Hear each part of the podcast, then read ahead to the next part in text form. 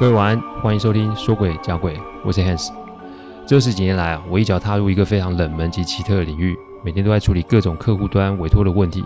问题除了人以外，不可免的也有各种科学逻辑所不能解释的案例。之所以会开这个音频，是想要与各位分享心存善念的重要性。别以为鬼很可怕，因为在我看来，人心比鬼还要让人恐惧。欢迎收听今天晚上的说鬼讲鬼。说给讲鬼音频制作都有一定的程序规范，每个个案分享都要有客户的书面授权，才可以开始整理、写稿、录音、试听、制作。因此，每周只能录制一集，还请各位见谅。因为每个个案都代表客户与当事人的信任，因此也只有我自己可以全权的做整理与制作。我知道这样子的速度其实不快，但反正如果可行，我会做这一行做一辈子。所以只要大家有时间，欢迎各位的收听。台湾啊，真的是地狭人稠，所以买房看房这件事情好像是全民运动。但买房其实说真的是门大学问，因为房子的内装好处理，但你如果碰上了恶邻居、坏环境，那就会是为自己找麻烦。因此，我有不少的客户啊，干脆就是买地盖房子，这个成本与时间的花费一定是比买房要高上许多。但为了要住得安心、图个安静，我还是有不少的客户是这么做的。今天要来讲讲卢老爷子的案例。这位长辈啊，是客户的亲戚，他是政府机关退休的一位老长官。不过由于单位特殊啊，所以我就不便在这里说是什么单位了。老爷子啊，因为单位特殊，所以是个见惯大风大浪的人。他很多事情啊，都是透过自学而来，而且学习的领域超广泛。他可以前一天看物理相关书籍，后一天则是看风水命理的古书。总而言之，老爷子真的是个学霸。直到现在，他九十六岁了，仍是每天看书学习，完全实现了“活到老学到老”的说法。老爷子啊，底下有两男一女，小女儿还没结婚，大儿子与二儿子都已成婚，而且有了小孩，所以儿孙满堂也是老爷子很骄傲的事情。两个儿子都是军人，所以为了方便就近照顾，一家子口啊都是一直住在一起。但由于孙子女到大了，现在的空间实在不够住。老爷子才想到说，那干脆买块地，然后自建，这样子空间大，也可以顺便脱离这繁华的都会生活。这个提议啊，获得家人们的一致赞同，于是，一家人便风风火火、开开心心找地及看相关的房子设计。两年后啊，他们在某个县市找到了一块地，全家人都很开心的投入盖房及设计的工作。老爷子那个时候虽然退休，但由于经历太特殊，所以仍是被原单位请回去当顾问，所以这监工的事情就落在了小女儿及两位媳妇的身上。小女儿学的是成本会计，大媳妇是单位的稽核，二媳妇是公司采购，所以想当然尔，这成本就被控制在一个程度里面。老爷子对于家人的相处之道都是采取循循善诱的教育，他不会因为自己是父亲公公就对孩子们及媳妇疾言吝啬。所以，小女儿跟两位嫂嫂都是情同姐妹，这是个好消息。但是对于参与建筑及设计团队及工班就不是了，因为这里面没有什么操作空间。他们面对的这三个人对于数字、成本、物料都了然于胸，再加上三个人的合作无间啊，所以一开始就有一种被吃死死的感觉，连施工期限啊都被提前不少。从盖好到设计完工，大约花不到两年的时间。说真的，这个进度有点吓人哦。老爷子在施工前、中、后，包含入新房啊，也请了一位风水高人看过，在确定都没有问题之后，就挑了个黄道吉日入新房。但没有想到，这就是噩梦的开始。入新房那一天啊，老爷子的大儿子正好在部队开会，开完会啊，已经接近了早上十一点。大儿子为了要赶上入新房的时间，所以就开快车。但没有想到，他在路上发生车祸。大儿子没事，但他却意外地撞死了一对母子。最要命的是，这个妈妈肚子里面还有一个小孩。这个意外来的突然，老爷子的夫人一下子受到太大刺激，就昏了过去。家人顿时乱成一团。不过老爷子啊，不愧是见过大风大浪的人。他先是派了二儿子带律师去警察局看看大儿子的状况，再来就是让小女儿在家陪着大媳妇及孩子们，他则是带着二媳妇去医院处理老伴入院治疗的事宜哦。开车发生事故啊，这在世界上每天都有。老爷子虽然喜欢研究风水，但他却不是一个迷信的人，所以他把这个归因成意外事件。大儿子虽然撞死人，但是由于是对方闯红灯及开车讲手机，所以律师认为这个事情没那么严重。不过啊，赔偿及协助处理啊，这个后事是必要的。老爷子夫人受了刺激，治疗三天后也就没事了。入新房就遇到这种事，那老爷子也不好再跟亲友们提起入新房的事，于是，一家人就在这个混乱的状况中搬进去住了。但啊，这只是事情的开端而已。老爷子的小孙女叫君君，那一年才五岁多。她本来是一个很爱玩洋娃娃的小孩子，但不知是什么时候就开始不玩了，反而啊是每天拿着长条状的竹子做一些劈砍的动作。有一天，甚至是在幼儿园把男同学的头给打破了。那个男同学足足比君君高了一个头不止，而且还是班上有名的恶霸。听现场老师说，君君的那个架势好像是日本武士持刀攻击的样子，感觉像是剑道的动作。老爷子本以为学校大惊小怪，但有一天凌晨五点，老爷子起床准备运动的时候，他在院子看到君君闭着眼，然后在那边挥舞着竹子，那个姿势及样子真的像是个东洋武士。老爷子这个时候才觉得事情不太单纯。老爷子啊，打了电话给那位风水师朋友，但无奈怎么看都看不出个所以然，所以只能带君君去做检查。但检查结果也没有什么头绪。一个星期后啊，行动升级喽，因为老爷子的长孙养羊也开始有状况。先是晚上啊，固定十一点半梦游，然后就会坐在饭桌的主位上，也就是老爷子吃饭坐的位置，开始组织类似会议的东西。羊羊讲的是日文，但全家人没有一个人会讲啊，所以也听不懂。但洋洋讲到一半的时候，常会有怒目瞪视及骂日文“混蛋”的样子。最后啊，也会在早上五点多加入君君的行列。只不过君君在挥竹子，洋洋则是跪在旁边闭目的观赏。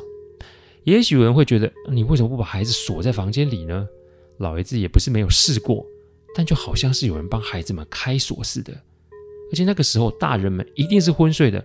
接下来的所有过程，还是老爷子啊瞒着全家装摄影机才看到的。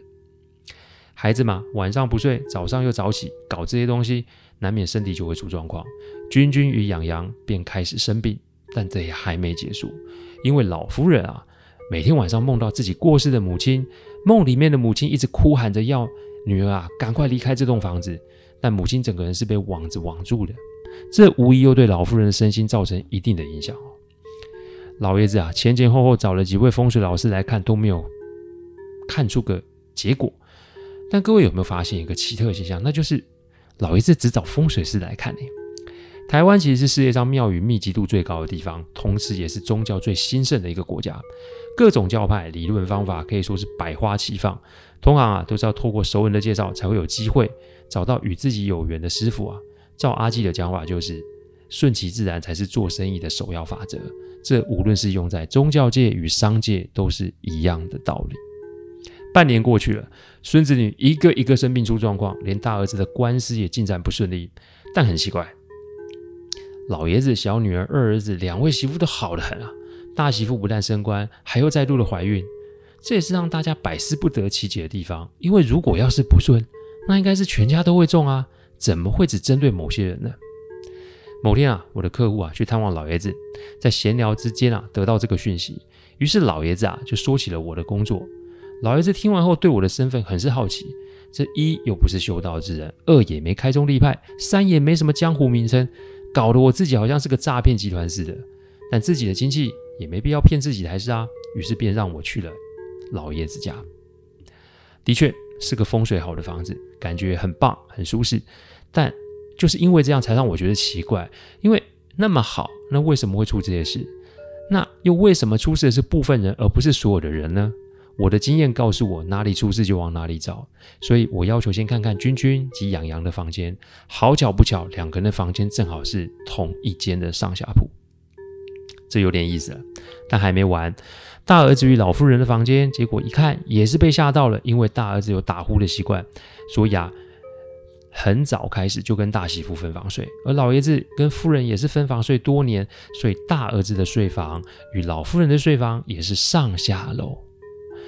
这么一看，从格局图就可以看到，君君、洋洋的房子房间跟大儿子、老夫人房间呈对角直线的方向。老爷子的房子啊是两层半的大透天，所以当初重建的时候，他是订了不少名贵的建材。风水老师看的是方位，方位不会有错。家人出事，然后又是部分人出事，部分人没事，而且邪门的是，部分家人啊是因为这个风水位置而大发利市，这更增加整件事情的扑朔迷离哦。我突发奇想问老爷子：“你家里有没有拜土地公或是地基主？”老爷子说：“啊，家中只有供奉祖先牌位，其他都没有。说穿了，也就是不想当提款机，所以也不想找太多人来处理这种问题，因为钱花了，事情又没解决。如果又再遇上居心不良的人，那不就是没事找事吗？我想了想，就提出当天晚上我要留宿下的要求，因为我想看看到底晚上是怎么一回事。那天晚上的经历啊，到现在也让我终身难忘。我那天晚上留在客厅，因为如果要出院子，一定得经过客厅。老爷子之前是凌晨五点多看到君君、洋洋在院子，但是我倒要看看他们两个孩子是几点开始就从家里走到院子的。那天啊，我开车开太久，有点累，所以我大概十一点就睡着了。但是将近两点多的时候，我被一个感觉惊醒。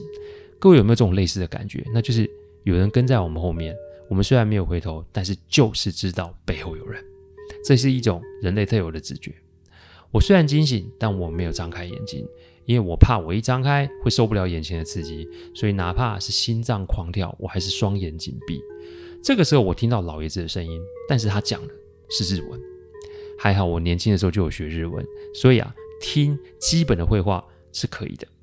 但我听得越多，我心里就真的发冷了，因为我听到的是这个人是谁？这家人已经有所警觉喽，看来我们的动作要加快了。我这个时候把眼睛微微打开，才发现我的身边围着一群人：老爷子、老夫人、小女儿、大媳妇、二媳妇、二儿子、君君、洋洋，每一个人都双眼紧闭，但神色都是狰狞哦。好像我跟他们有什么深仇大恨似的。不过还好我身上有带护身符，所以他们身上那些灵体是进不了我的身的。但突然感觉他们把手伸出来，而且往我的身上压。我双眼一闭，默念阿基教我的咒语，然后把掌心向上打开。我这个时候可以感觉有一股力量往我的身上压，但我也同时感觉自己身体内部有一股力量往上顶。就这么大概僵持了五分钟。我发现那力量不见了，我把双眼睁开，发现身边没有人啊，所以这是真的还是做梦呢？但接下来看到情景啊，也让我傻眼了，因为我在院子里看到他们一家人都站在那里，不过这一次是君君、洋洋两个小孩子双手叉腰，看着其他长辈，其他长辈则是手握空刀在那边操练，有那种日本剑道道场练习的感觉，怎么会是这样呢？由于老爷子家附近啊，并没有什么住家，所以哪怕他们练习的过程中发出日文的口号，也不会有人听到。但这听在我耳里，真的是让我害怕。四点多吧，众人散去，然后依序回到房间，只剩君君及洋洋在。我以为他们会像老爷子说的，开始拿起竹子做练习，但他们竟然是往我睡的地方走过来。或许是身上有护身符的关系，他们进不了我的身。但他们接下来讲的话，有让我一股想要夺门而出的感觉。他们讲的是中文，但却是一种很生硬，然后像日本人开始讲中文的那种感觉。他们是怎么说的？我们知道你没睡着，我们也知道你是谁，不要多管闲事。这里是我们的家，外来者在这里不受欢迎，请立刻离开，否则接下来的后果就请自行负责。我生平还是第一次被鬼给恐吓，但既然都被识破了嘛，那我也不用装了。我翻了身起来，我就问他们：“你们是谁？”他们两个用那种空洞的眼神看着我，回了一句：“先来后到。”说完就上楼了。“先来后到”这四个字是什么意思啊？大约是五点半，老爷子下楼，他问我状况，我就说：“你打开摄影机自己看吧。”老爷子看完全身发抖，他说：“这是他这辈子第一次感觉到害怕。”这就跟我上周办线上读书会里面有一句话是一样的：“无惧不是英雄限定。”意思是。恐惧是正常的人性，无惧不是不会害怕，那只是因为你还没遇见而已。所以不要以为勇敢就是无所畏惧。这些年下来啊，让我对所有的事情都抱着敬畏之心，不是因为对方是鬼或是我们看不到的力量或能量，而是因为敬畏，所以不会暴冲；因为敬畏，所以不会主观；因为敬畏，所以学会尊重。老爷子看着我说：“这该怎么办？”我便把我的观察说了出来。我也提及，眼下最重要的事情就是先净空，然后找管区来处理。什么是管区？人间有警察，神间有土地公嘛。问问看是什么事，也许会有个方向。我并没有说老爷子的风水老师们有什么不对，只是我们在找不同的方法来处理现在的问题而已。老爷子点头说好，然后就在外面订了两个星期的饭店，接下来就是让我接手处理这个问题。当然了，有这个问题，我还是会找阿纪。阿季没事，所以就开着车来老爷子家。他看前看后，说真的没有问题。于是啊，他就说这个可能有点难办，不过一切都是先去土地公那里了解状况再说。老爷子也没说什么，就跟着我们去了。到了庙附近，我们发现了一个很有意思的状况，那就是我们找不到庙啊！明明地址就在这里，怎么可能会找不到土地公庙呢？我本以为这是一个灵体干的好事，但阿季说，其实神明也是会罢工及拒绝处理的哦。如果太难，或是对方来头太大。拒绝处理是常会发生的，因此他先把车停在旁边，然后下车对准东方的方位，口中念念有词，然后撒出一把红豆跟绿豆，接下来就是往地上重重的踏了三步，闭上眼睛念咒。我记得大约是五分钟。阿季满身是汗上身说：“庙在前面啦。”前面我们这经过了不下五次，哪有看到庙？当老爷子看到庙的时候，他的嘴巴张得有够大。因为这完全超出了他的想象，他看着阿季，完全的说不出话来。因为一个看起来三十出头又穿着青衫布裤的小伙子，竟然有这种手段啊！阿季笑笑说：“就停好车，就进了庙。”果不其然，怎么问土地公都没有给个正面回应。看来啊，对方来头不小。阿弟说：“没关系，反正一路往上找就可以了。”最后是找了当地的城隍庙，一进去拜，然后跟城隍爷说明来意，接下来就是跪下来等神明的回应。我跟阿季大概是跪了半小时吧，拖着跪到发痛的膝盖走了出来，看着上面的签诗，不禁觉得有点奇异。上面大略意思是说，这个问题起因不是风水，但是它是跟房子的建材有关。那个东西完全是被建材里面的符咒所控制，所以破解之道就是找出符咒，火化即可。这下我头大了，刚盖好的房子总不可能又要拆吧？再只是房子这么大，是个大透天，我怎么找呢？阿季说：“也不是没有方法，因为啊，我之前现场观察做得够仔细，所以只要针对大儿子老妇人君君洋洋房间做处理即可。”回到老爷子家中啊，由于法事要晚上才可以进行，老爷子说：“说什么都要留下来看，因为他实在太好奇阿季是做什么的。”但说白了，套句阿季讲的，他就是他就是个散修啊，没派没名没山头，一切都是随缘，有机会就处理，没机会就错过了。吃饭的时候，老爷子跟阿季讨教了很多问题，但呐、只要说到要拜师学艺呀、啊，请他当顾问啊，阿季就会打住，因为他的修行跟金钱名声没有关系，他来只是因为我的关系，所以助人是缘分，对家关系这种事情并不在他的考量之内。处理完就离开，因此老爷子啊也算是吃了个闭门羹，打消了念头啊。阿季常跟我说啊，修行其实很简单，但一旦功成名就之后，就会有很多的欲念产生。内在世界一旦不单纯，你有再厉害的修行都有可能荒废掉。所以傍晚离开，这才不会有什么牵挂了。大约是晚上十一点半，阿季开始焚香，然后推着一个竹子，上面挂着符，跟着烟开始绕房子的外围。绕了三圈之后，阿季设下了一个类似结界的东西，我想应该是不想让那些灵体就这么离开哦。绕完后啊，一间一间的房间巡，巡完阿季就会叫我跋杯。只要是信杯，我们就离开。但好巧不巧，就是老夫人大儿子两个孙儿女的房间没有信杯，而且清一色都是墓碑啊。什么是墓碑？跟各位解释一下，墓碑啊又称阴杯或是怒杯，就是两个杯的身凸面朝上，表示神明啊或灵体啊，它表现出来就是否定或是愤怒。通常就是他再丢一次再请示。阿季给我看了结果，接下来就是等到明天等设计师来，因为我们要弄清楚房子的结构，再决定要拆哪个地方。不过有意思的地方来了，这位设计师隔天并没有来，而且也不接电话。我们开车去他的事务所，发现他人就在里面。我请老爷子打电话给他，对方看了看手机，就把电话给关了。这逐渐就是有鬼吧？我跟老爷子说啊，没关系，我们先不要惊动对方，反正我们有房子的设计图及格局图。我们先找别的设计师及公办来解决眼下的问题。透过我其他客户的介绍啊，我在三天内找到了相关的团队。老爷子全权授权给我，叫我放手去做，有什么事他来解决就好。于是我们便开始拆老夫人及大儿子房间上面的装潢。拆完后就看到上面的顶梁柱，老爷子家是大部分都是木质的，所以会有梁柱哦。阿季请工班在底下打灯，他就爬上去去看，结果真的在梁柱结合处找到四个纸人。这四个纸人的形状，就是一个老妇人、一个中年人、两个小孩。最让我发毛的地方是，那个外观形状都是穿着日式和服。哎，阿纪下来后啊，跟我说另外一个地方应该也会有，所以我们就去君君洋洋房间的正上方去看。结果在同样梁柱结合处也找到了相同的纸人。阿纪下来之后并没有多说什么，只是请啊设计师及工班团队隔一阵子再来恢复原状。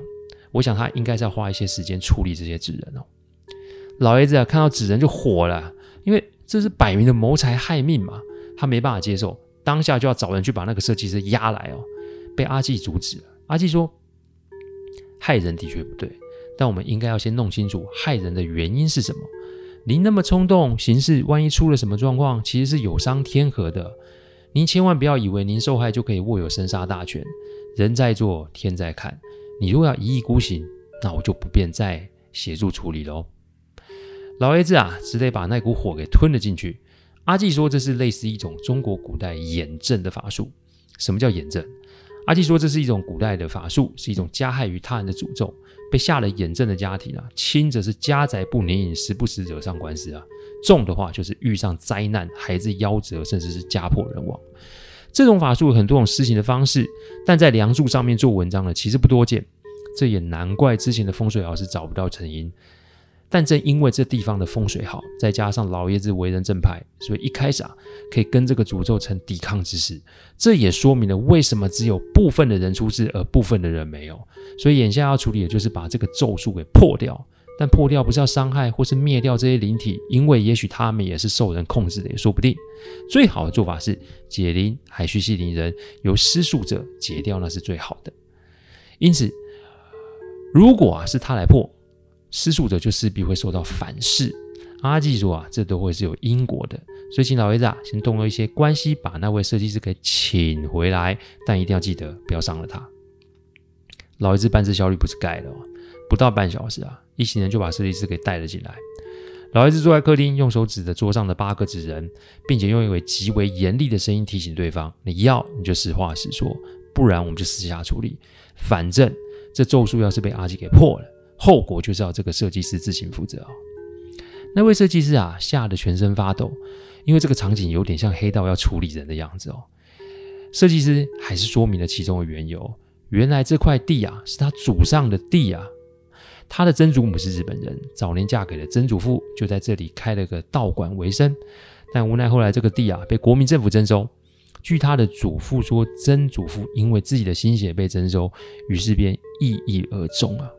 曾祖母后来不走也走了，所以他们家族一直在这么多年期间想把这块地给拿回来，无奈就是没有成功。所以当他打听到老爷子拿到这块地的时候，他就想要用建造及设计的过程去施行这个咒术，好让老爷子一家人可以知难而退。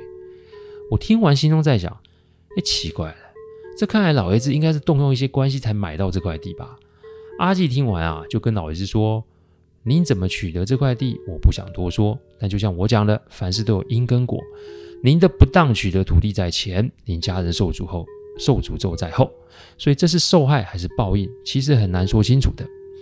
他转头向这位设计师说：“你可以选择解掉这个诅咒，你也可以选择让我来破。但无论是哪一种，这块地已经不属于你了。为了成就先人的遗愿，然后你要做尽伤天害理的事，你觉得这是值得的吗？”设计师最后没有选择解掉这个诅咒，老爷子啊，因为被阿纪啊提醒，所以也没有对这个设计师做什么事，只是让他走了。阿纪做了一些法术，化掉这些纸人，也做了呃某个程度的超度。然后阿纪说，他要求要在这边住一周，因为他说他要处理这位设计师的后事。后事，阿纪说啊，这一定会有果报的，一周一定会有状况发生。果不其然，第三天就传出这位设计师在他家自杀的消息。阿纪人事过去，把该处理的都处理好，也让老爷子啊出资办了一场法会。我们在整理对方的遗物的时候，我们真的有看到那位设计师的曾祖父与曾祖母和道场的合影，只能说这一切都是上天的注定吧。老爷子后来听从阿纪的建议，把那位设计师，他没有结婚，没有家人，放在灵骨塔里面，由他们家来负责每年祭祀，这也算是一种回向及化解吧。老爷子今年九十六岁了，他人啊也儿孙住在这里。他要我提醒大家，凡事都要走正路，不要因为一时的方便而误触了不该碰触的界限哦。谢谢大家赏光，听完之后请喝杯温开水再去休息。我讲的不是什么乡野奇谈，我讲的都是真实发生的案例。最希望就是劝大家心存善念，祝各位有个好梦。我们下周再来说鬼讲鬼，各位晚安。